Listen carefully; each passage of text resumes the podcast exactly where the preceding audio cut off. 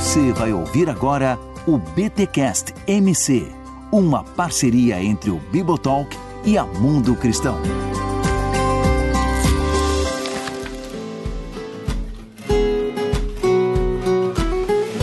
Muito bem, muito bem. Começa mais um BTcast MC aqui em bibotalk.com, nessa parceria da editora Mundo Cristão com o Bibotalk. Eu sou Rodrigo Bibo e hoje vou bater um papo com o pastor Marcelo Aguiar e é um papo muito pertinente pelos tempos que estamos vivendo. O nome do livro é O Espinho na Carne e a Graça de Deus. Como as piores circunstâncias podem ser usadas para o nosso bem. Esse lançamento aí da editora Mundo Cristão. Seja muito bem-vindo aqui no nosso podcast pastor Marcelo Aguiar. Obrigado, Rodrigo. Valeu. É uma alegria. Agradeço a você pela oportunidade de estar aqui e mando aí o meu abraço para todo mundo que está nos ouvindo, esse povo de Deus espalhado pelo Brasil, pela face da terra. Que Deus abençoe a todos. Legal. Pastor, quanto tempo de ministério? Quanto tempo de pastorado? Eu sou pastor da Igreja Batista há 34 anos e estou na Igreja Batista em Mata da Praia há 20. 20 anos. Então já é uma boa caminhada. 20 anos na mesma comunidade, pastor. Isso mesmo. Pregando domingo após domingo. Isso mesmo mesmo, e também nas quartas-feiras. e também nas quartas-feiras. Meu irmão, quanta história para contar, hein? Quantas crianças que cresceram, que você batizou, que depois casou, e quanta história legal. Graças a Deus. A gente apresenta os recém-nascidos na igreja uhum. e agora já está apresentando os filhos desses recém-nascidos. Mas batiza também, né? Não as crianças, mas quando é adolescente, aí claro, nesse sentido que claro. eu tava. Não, eu sou criado batista também, pastor. Estamos tudo em casa aqui. Tá certo. eu acho bonito essas histórias, assim, né? Tanto tempo numa igreja, enfim. Eu, eu, respeito bastante isso, o ministério do pastor local, porque eu gosto de até perguntar isso, pastor, porque a gente vai falar de um livro, vai falar de um tema, de um conteúdo que vem da pena de um homem experimentado, de um homem que está no campo, de com certeza muita coisa que o senhor escreve aqui é com base em toda essa vivência, em toda essa caminhada na igreja local, e isso para mim dá um peso muito interessante para a obra. Primeira pergunta que eu queria te fazer, pastor, por que escrever sobre esse tema, sobre o espinho na carne, né? Uma passagem passagem tão conhecida que a gente vai falar um pouquinho aqui dessa passagem do apóstolo Paulo, mas por que? O que, que te motivou a escrever um livro com essa temática? Além da pandemia, né? Obviamente.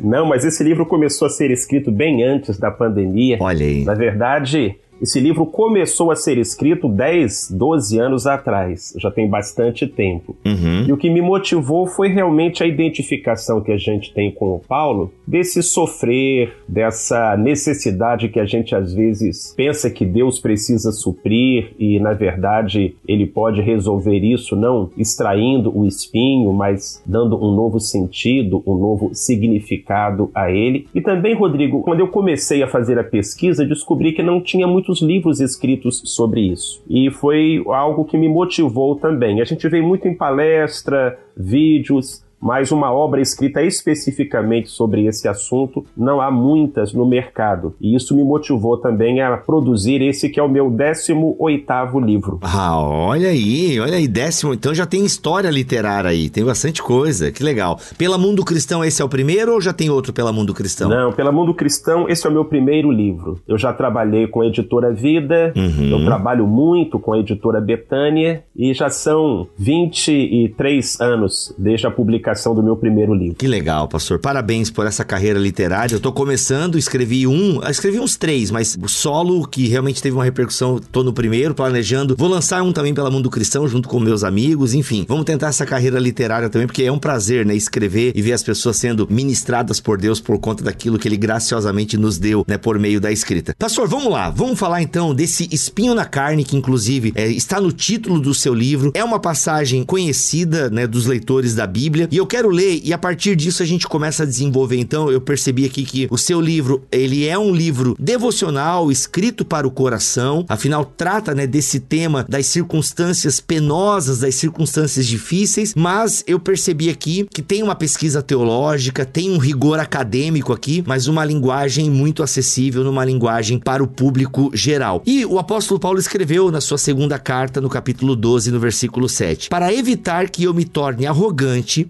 foi-me dado um espinho na carne, um mensageiro de Satanás para me atormentar e impedir qualquer arrogância. O Paulo, né, um grande homem do Novo Testamento, escreve esse texto. E aí a pergunta que você já deve ter recebido por muitas vezes no seu gabinete após o culto ou em jantares e almoços na igreja é: "Mas pastor, o que era esse espinho na carne do apóstolo Paulo?" Pois é, Rodrigo, eu fico pensando que lá no céu vai ter fila para perguntar isso pro Paulo, né? Olha aí. Porque é um mistério realmente da escritura e algo que desperta a curiosidade de todo crente. Talvez quando a gente chegar lá no céu, o Paulo vai ter que fazer uma fila para responder a todo mundo que tem essa pergunta a fazer a ele.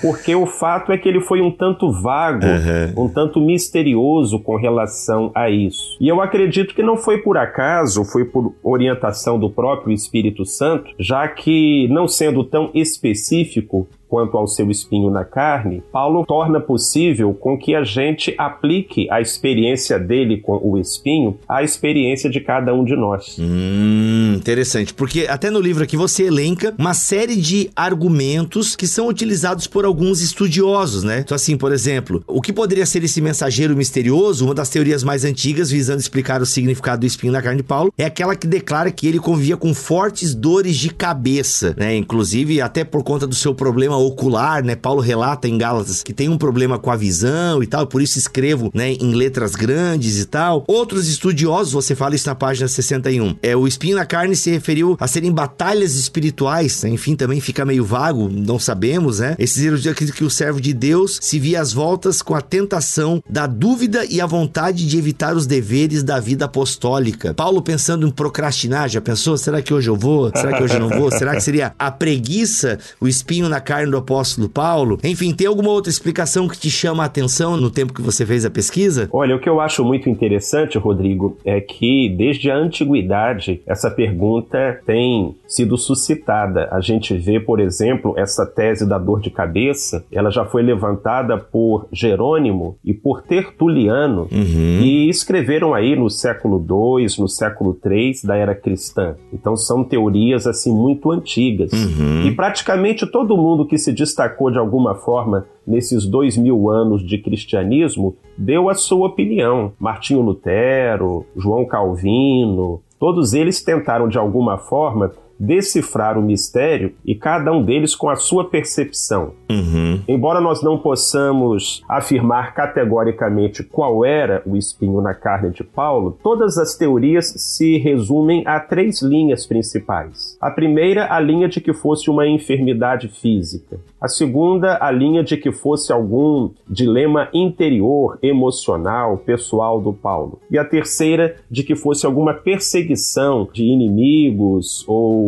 de pessoas que estavam tentando atrapalhar o ministério dele. Uhum. Então, o espinho seria ou uma doença ou uma luta interior ou uma perseguição humana. Legal. Dentro dessa questão da luta interior, tem a questão do desejo sexual, inclusive muito ventilado pela teologia católica. Com certeza. Se a gente lembrar que a teologia medieval foi uma teologia fortemente influenciada pelo platonismo, que via toda a matéria como algo ruim, e especialmente o sexo como algo ruim, então era muito natural que aquelas pessoas identificassem a luta de Paulo como sendo contra os instintos sexuais, contra o desejo, alguma batalha nessa área da sexualidade. Uhum, olha aí, que interessante, muito legal. Então, mas é legal que você sintetiza, né, o que seria esse espinho na carne. A verdade é que nós não sabemos com exatidão. E aí depois, o que você até já começou a desenvolver aqui na nossa conversa, mas eu queria agora me aprofundar um pouco nisso, como foi importante o apóstolo ser vago nessa definição e nessa explanação, justamente por conta da possibilidade de podermos nos associar com com ele. Queria que o pastor desenvolvesse um pouco mais isso. Claro, porque vamos imaginar que Paulo dissesse: Pessoal, eu tenho uma doença. E essa doença Deus não cura, ela me gera dores, ela é um espinho na carne. Há uma irmã que esteja passando por dificuldades no seu casamento, com um marido alcoólatra, com um filho dependente de drogas. Ela diria: Tá, Paulo, bacana aí a sua luta, mas o meu caso é diferente, não tem nada a ver com o seu. E aí, quando, e eu creio por inspiração do próprio Deus, Paulo não não desce a tantos detalhes, ele torna possível que a gente aplique a experiência dele à nossa própria experiência. Uhum, justamente, como fica uma coisa vaga. Agora, teologicamente falando, pastor, até tem algumas, você cita aqui John Stott, achei muito legal que você fala na página 65. Se você quiser saber, querido ouvinte, você pode consultar o livro, que inclusive tem o link aqui na descrição deste podcast, né? Você traz aqui a opinião de John Stott, achei muito legal. Agora, essa ideia, o que, que a gente sabe com certeza? O que, que a gente pode afirmar em relação a esse espinho na carne? Nós podemos explorar um pouco mais os propósitos disso, né? Você elenca pelo menos aqui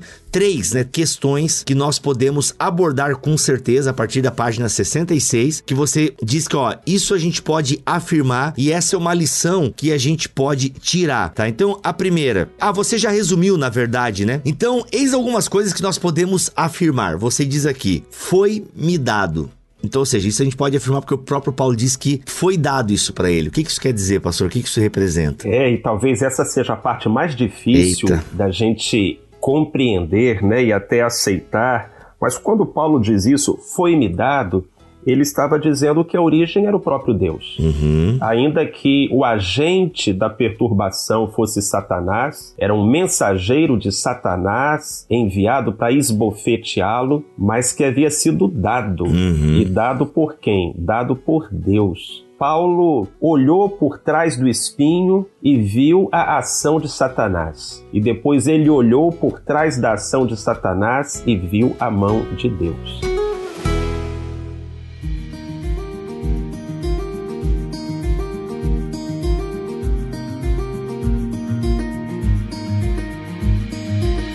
A mão de Deus opera em tudo, até nas coisas aparentemente insignificantes, com o objetivo de realizar os sonhos que ele mesmo colocou para nós e atingir os objetivos que ele estabeleceu para a nossa vida. Você está citando aqui o David Simendes, não sei como é que se pronuncia o nome dele. Bem, então nós temos essa certeza que o espinho na carne, ele vem do próprio Deus. Isso remete muito até à cultura judaica do próprio Paulo, né? O bem e o mal vêm de Deus em alguma espécie, né? Não que Deus seja o criador do mal, pelo menos eu não defendo essa tese, mas espíritos espíritos malignos da parte do Senhor atormentavam Saul, né? É o, o conceito de soberania de Deus é muito forte no judeu. Uhum. Mas mesmo na experiência de Jó, a gente percebe que Deus pode permitir a ação de Satanás dentro de alguns limites, uhum. claro, mas Deus pode permitir a ação de Satanás visando um bem que aquilo vai acabar produzindo na vida do seu servo. Uhum, legal. Outro ponto que nós podemos afirmar com certeza, inclusive serve de lição para nossa vida, é que o espinho era motivo de grande perturbação, ou como disse o próprio autor, um mensageiro de Satanás. Aí você fala aqui da questão das três ocasiões que ele suplica, né? Queria que você desenvolvesse um pouco essa ideia, pastor. Bom, uma coisa que a gente pode dizer com certeza do espinho na carne é que era algo tremendamente perturbador. Não era uma coisinha à toa. Era algo que incomodava demais o Paulo, que doía, que machucava, que às vezes roubava a paz do seu coração. Não era um incômodo qualquer.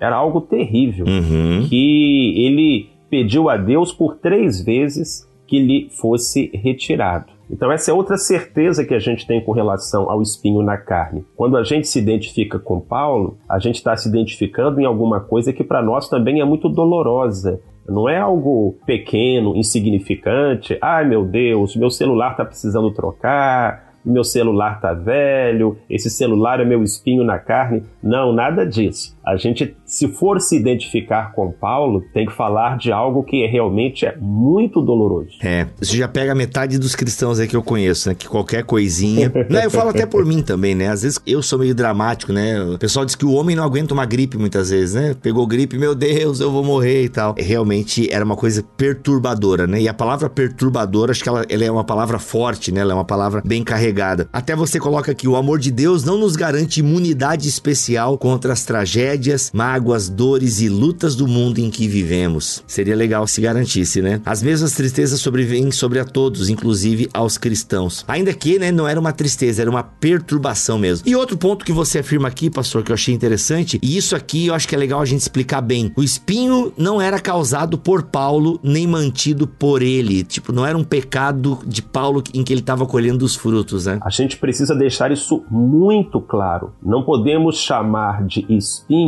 o que a Bíblia chama de pecado. Ah, vamos imaginar aí um crente, ele tem um caso extraconjugal, ele está traindo a esposa e aquilo está lhe trazendo perturbação. Ah, isso é um espinho na carne. Uhum. Não, não é um espinho na carne, isso é um pecado, isso é desobediência. E isso vai lhe trazer sofrimento, porque o pecado sempre traz sofrimento. Uhum. E a gente vai colher aquilo que a gente semeou. Não era o caso do Paulo. Não era alguma coisa que Paulo, pela vontade dele, pudesse mudar, pudesse transformar. Não era alguma coisa que ele pudesse deixar de fazer, ou uma inimizade que ele pudesse conversar e consertar. Era algo que estava totalmente fora do controle dele. A única coisa que ele podia fazer a respeito era orar. E três vezes, como o próprio Senhor orou, né? E teria continuado orando, eu acho, uma quarta, quinta, sexta vez, se na terceira Jesus já não tivesse dito para ele: a minha graça te basta. A minha graça. É, tá aí. E a graça de Deus, é. Pois é, pois é. Paulo fala isso. Isso é muito interessante. Agora,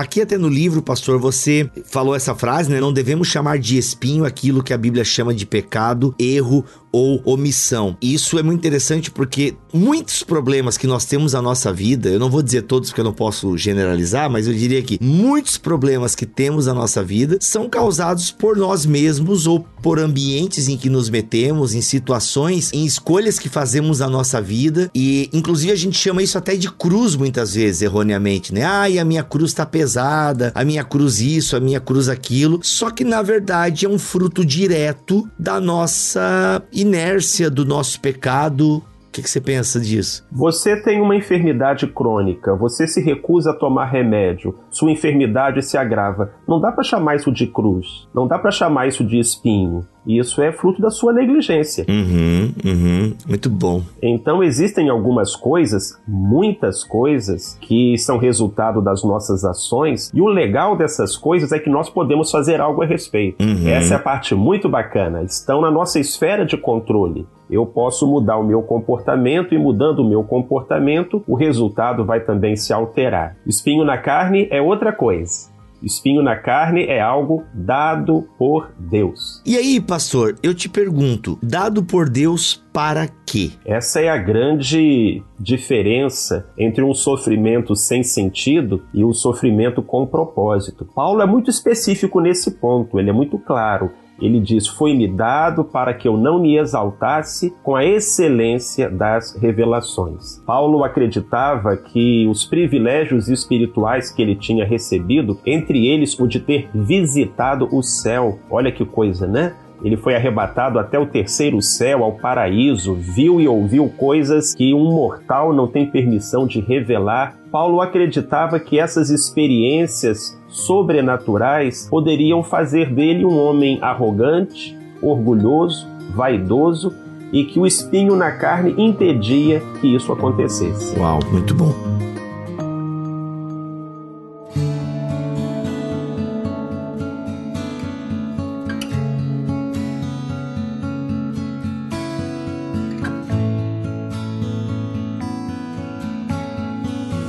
Até vou ler o texto aqui porque a gente pode caminhar na conversa. Versículo 7 do capítulo 12 da segunda carta de Paulo aos Coríntios. Aliás, eu vou ler o 6. Eu acho que o 6 ele dá um contexto legal aqui. Se eu quisesse me orgulhar, não seria insensato de fazê-lo, pois estaria dizendo a verdade. Mas não o farei, pois não quero que ninguém me dê crédito além do que pode ver em minha vida ou ouvir em minha mensagem. Ainda que eu tenha recebido revelações tão maravilhosas, portanto, para evitar que eu me tornasse arrogante, foi foi-me dado um espinho na carne, um mensageiro de Satanás para me atormentar e impedir qualquer arrogância. Em três ocasiões, supliquei ao Senhor que o removesse. Mas ele disse: Minha graça é tudo de que você precisa. Meu poder opera melhor na fraqueza. Portanto, agora fico feliz de me orgulhar de minhas fraquezas, para que o poder de Deus opere por meu interesse intermédio. Rapaz, a escola de Deus aí ela é difícil mesmo, né? Rodrigo, isso é pós-doutorado na vida espiritual, não é não? Rapaz. Isso são águas muito profundas. Pois é, pastor, e aí, como é que nós aplicamos isso? A gente não é Paulo, né? A gente tá meio longe de Paulo, mas é incrível como o próprio Paulo, e aí, cara, baixa a bola, não sou tudo isso. Como é que eu identifico um espinho na carne na minha vida aqui? Porque talvez algumas pessoas, tá, mas pô, será que é meu pecado? Será que é minha omissão? Será que é meu erro? Como é que a gente transita aí diante dessas palavras de Paulo? Como é que a gente sabe que a nossa experiência é parecida com a de Paulo? Primeiro, é aquela questão. Eu estou falando de algo que não depende de mim. Uhum. Não é um relacionamento que eu insisto em conduzir da maneira errada. Não é um vício que eu mantenho. Não é um pecado que eu permito, que eu acolho na minha vida. Então, a primeira coisa é isso: tem que ser algo que não depende de mim. Uhum. Segunda coisa, precisa ser algo que Deus, de alguma maneira, possa usar para o meu bem. Paulo, ah, ele tinha essa sinceridade, ele reconhecia que a vaidade poderia tomá-lo. Isso é muito legal quando a pessoa consegue enxergar a própria vaidade. A pessoa consegue enxergar a própria fragilidade. Paulo não bate no peito e diz: Isso nunca vai acontecer comigo. e digo mais, Rodrigo: ah, se pela vaidade Paulo tivesse caído, a dor seria muito maior, a dor do tombo, do que a, a dor do espinho. Sabe? Vamos pensar numa pessoa que tenha recebido de Deus muito poder, que tenha recebido de Deus muita atenção, que tenha recebido de Deus tudo e que não tivesse nenhuma falha. A gente pensa, puxa, isso seria o ideal. Mas essa pessoa já existiu e se chamou Lúcifer.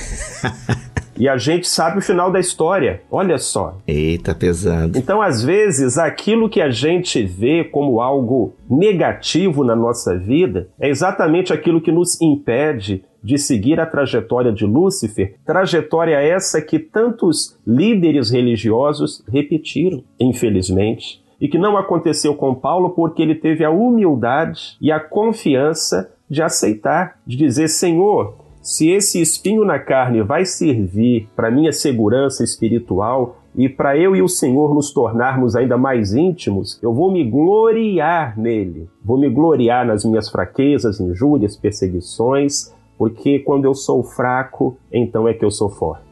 Perfeito.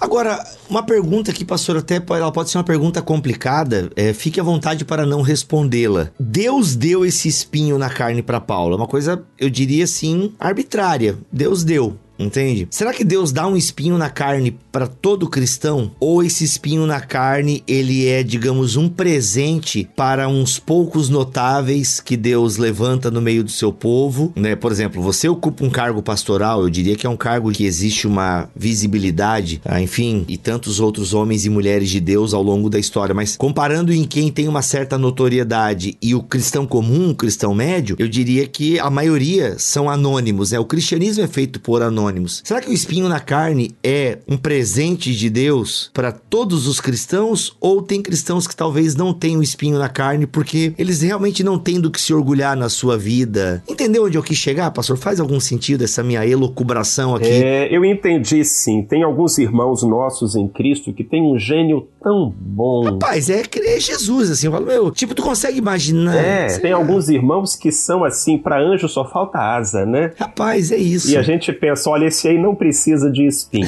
Bom, não era o caso de Paulo, não era o caso de Pedro e não era o caso de tantos outros sujeitos complicados que Deus usou. Mas, Rodrigo, olha só, a terra produz espinhos e abrolhos. É parte da maldição de Deus sobre o planeta.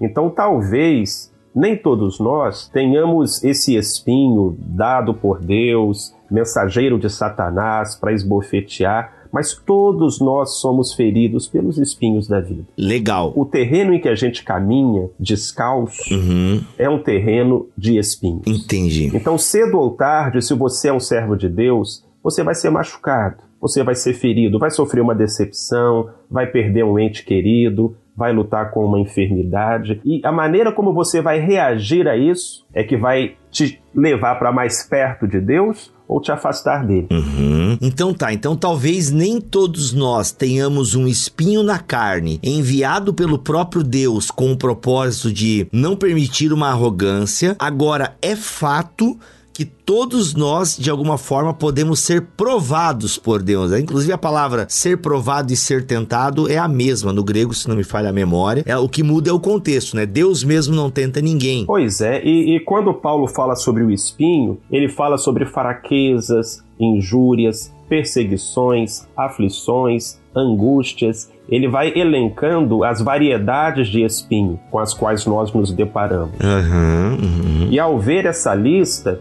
a gente percebe que, de algum modo, essas coisas estão presentes na vida de todos.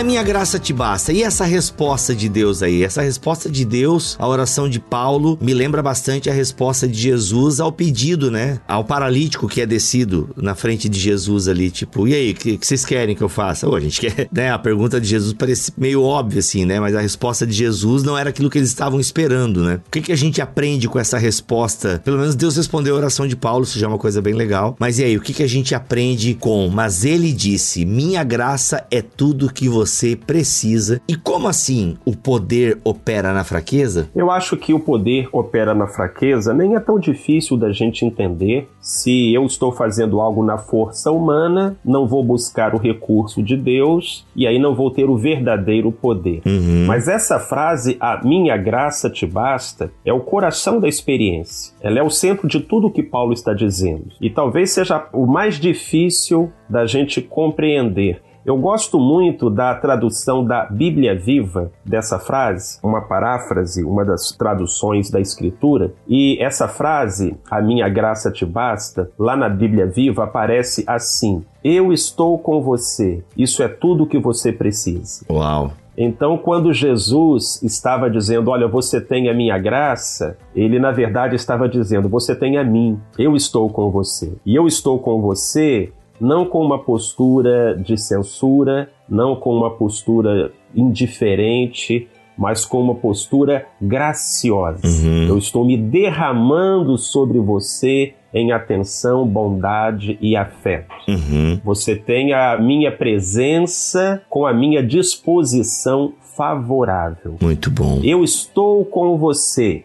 Isso é tudo de que você precisa. Uau. E para Paulo foi mesmo a resposta de Jesus o, o satisfez plenamente. Pastor, uma especulação aqui. A gente não sabe por quanto tempo Paulo fez essa oração. Eu acho que isso não é a propósito do texto também, eu imagino. Tem três ocasiões que ele orou, né? Então, mas a gente não sabe qual é o período, né, entre uma oração e outra. Pode ter sido no mesmo dia, pode ter tido um intervalo de tempo. A minha pergunta parece ser bem sem sentido, mas onde eu quero chegar? A maioria de nós, quando passa por uma circunstância difícil ou quando se flagra com um problema que a gente nem sabe como é que surgiu na nossa vida e fica perguntando Deus, por quê? Acho que a primeira pergunta do cristão é Deus, por quê? Por que agora? Por que eu? Né? É muito difícil um cristão que vem aprovação e, não, beleza, minha graça te basta. Quanto tempo, a gente não sabe quanto tempo Paulo ficou ali, né? Com, tipo, fazendo essa oração e até que teve uma resposta de Deus que afagou o seu coração. Mas por que nós, na maioria das vezes, temos essa dificuldade em enxergar uma ação de Deus? Né? Você coloca no subtítulo do livro: Como as piores circunstâncias podem ser usadas para o nosso bem? É muito difícil, num primeiro momento, a gente ver isso, né? Claro. Ser crente não é ser masoquista, né? boa, A boa. gente gosta de coisa boa. Boa, boa. Masoquismo é doença, masoquismo não é saúde. É verdade. E a gente gosta de coisa boa. Uhum. O problema é quando a gente começa a associar o amor de Deus por nós a essas coisas boas. Uhum. Então, se Deus gosta de mim, ele vai me dar saúde, ele vai providenciar para mim um casamento. Era o que os fariseus jogavam na cara de Cristo pendurado na cruz. Se tu és o filho de Deus, desce da cruz.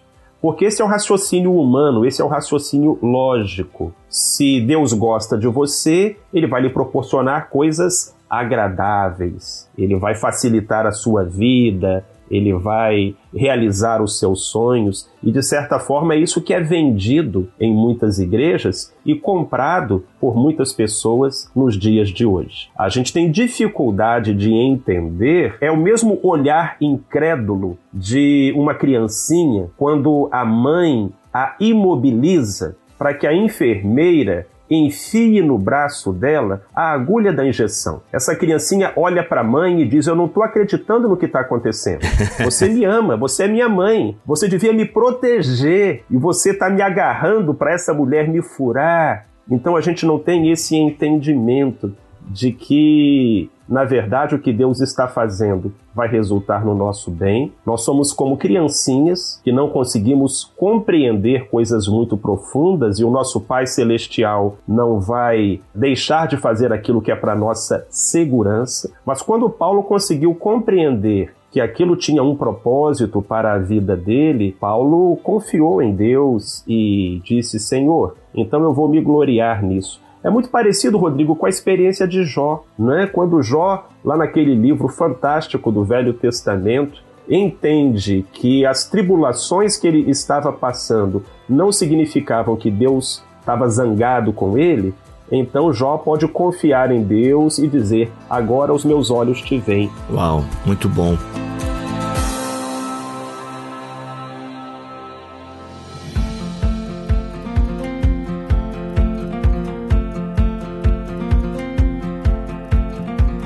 Pastor, para a gente caminhar aqui para o final da nossa conversa, você escreve esse livro aí com praticamente 12 capítulos. E na sua compreensão, né, depois de ter escrito o livro, revisado, vivido, qual é a grande mensagem e qual a necessidade do teu livro, porque nós precisamos ler este livro, O Espinho na Carne e a Graça de Deus, esse lançamento da Mundo Cristão. É algo que eu não digo a respeito das minhas outras obras, Rodrigo, é mas que eu sinto vontade de dizer a respeito dessa obra. Acho que todo mundo devia ler esse livro. Olha aí. Seja o crente, seja o não crente, porque ele fala de algo necessário à nossa vida. Uhum. Como eu falei agora há pouco, a gente caminha por uma estrada que é está salpicada de espinhos. Cedo ou tarde, nós vamos ser feridos e vamos ter que lidar com essa situação. E o exemplo de Paulo ficou registrado na Bíblia exatamente para nos ajudar quando chegássemos a momentos assim. Ah, se você não está vivendo os seus dias de espinho, já viveu ou vai viver. Então é preciso aprender a lidar com os espinhos da vida. Uau! E é fato também, né, pastor? Acho que nessa tua carreira é, pastoral, tu deve ter visto isso. Tem pessoas que têm mais espinhos, né? Tem irmãos e irmãs que eles têm espinhos, mas são coisas momentâneas. Grosso modo, é uma vida que anda bem, que caminha e tal, tem problemas e perrengues. Mas a gente tem na comunidade também aquelas pessoas que, rapaz, é espinho, é erro, é pecado, é, é, é a vida é complicada.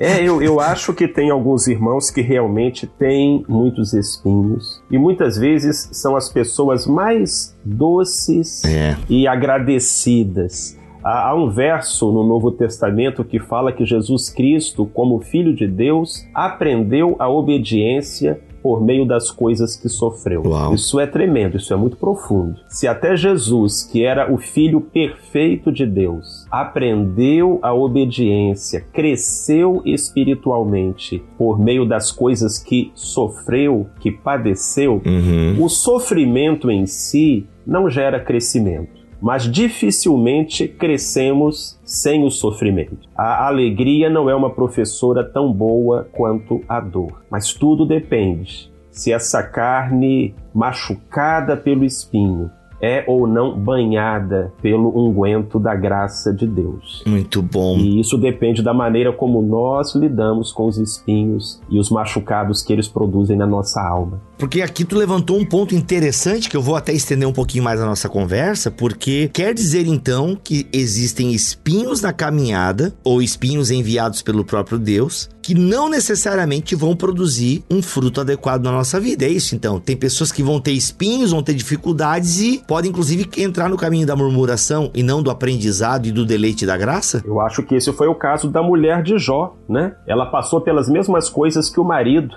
Mas tem um ditado que diz que o mesmo sol que amolece a cera endurece o barro.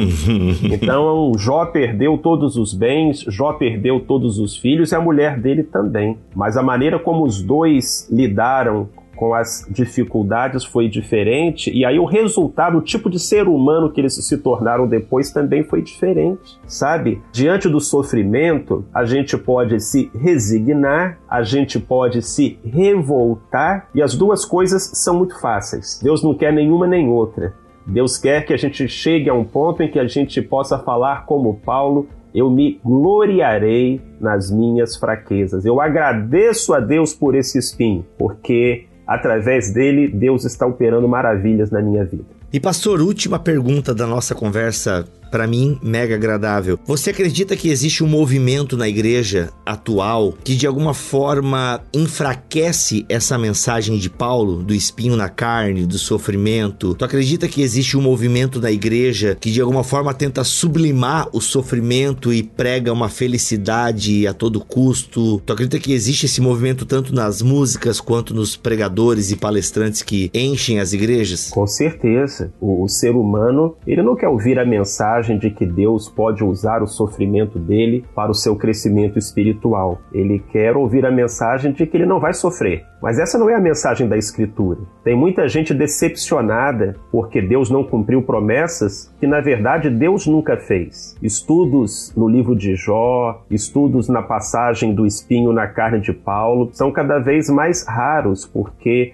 não é sobre isso que as pessoas querem ouvir e também não é sobre isso que muitos têm a coragem de falar. Mas aí nós começamos a enganar a nós mesmos. A palavra de Deus é: No mundo tereis aflições, mas tem de bom ânimo. Eu venci o mundo e comigo vocês vão vencer também. Amém. Gente, conversamos aqui com o Marcelo Aguiar, ele que é autor aí do lançamento da Mundo Cristão, O Espinho na Carne e a Graça de Deus. Como as piores circunstâncias podem ser usadas para o nosso bem. Lançamento da Mundo Cristão. Inclusive tem aqui um endosso do Nelson Bomilcar. Pastor, muito obrigado pelo teu tempo, obrigado por essa obra e que ela realmente alcance aí as vidas e os corações e as pessoas que gostam de ler uma teologia bíblica e que ao mesmo tempo fala a nossa mente e ao nosso coração. Muito obrigado, querido. Eu é que agradeço, Rodrigo, agradeço pela oportunidade. Deus continue abençoando você e esse ministério maravilhoso que ele confiou a você. Forte abraço. Amém. Abraço. Gente, é isso. Se você quiser adquirir o livro Espinho na Carne e a Graça de Deus, o link está aqui na descrição deste BTcast MC004 aqui em bibotalk.com ou você entra direto no site da Mundo Cristão, tem lá sempre promoções no site da Mundo Cristão, ou você também pode comprar na Amazon e claro, vai comprar na Amazon, compra pelo link do Bibotalk, bibotalk.com/amazon, faz a pesquisa lá e adquira o livro e como eu sempre digo, apoie autores nacionais. Vamos ficando por aqui, voltamos na semana que vem e mês que vem com mais um BTcast MC, se ele quiser assim permitir. Fiquem todos na paz do Senhor Jesus.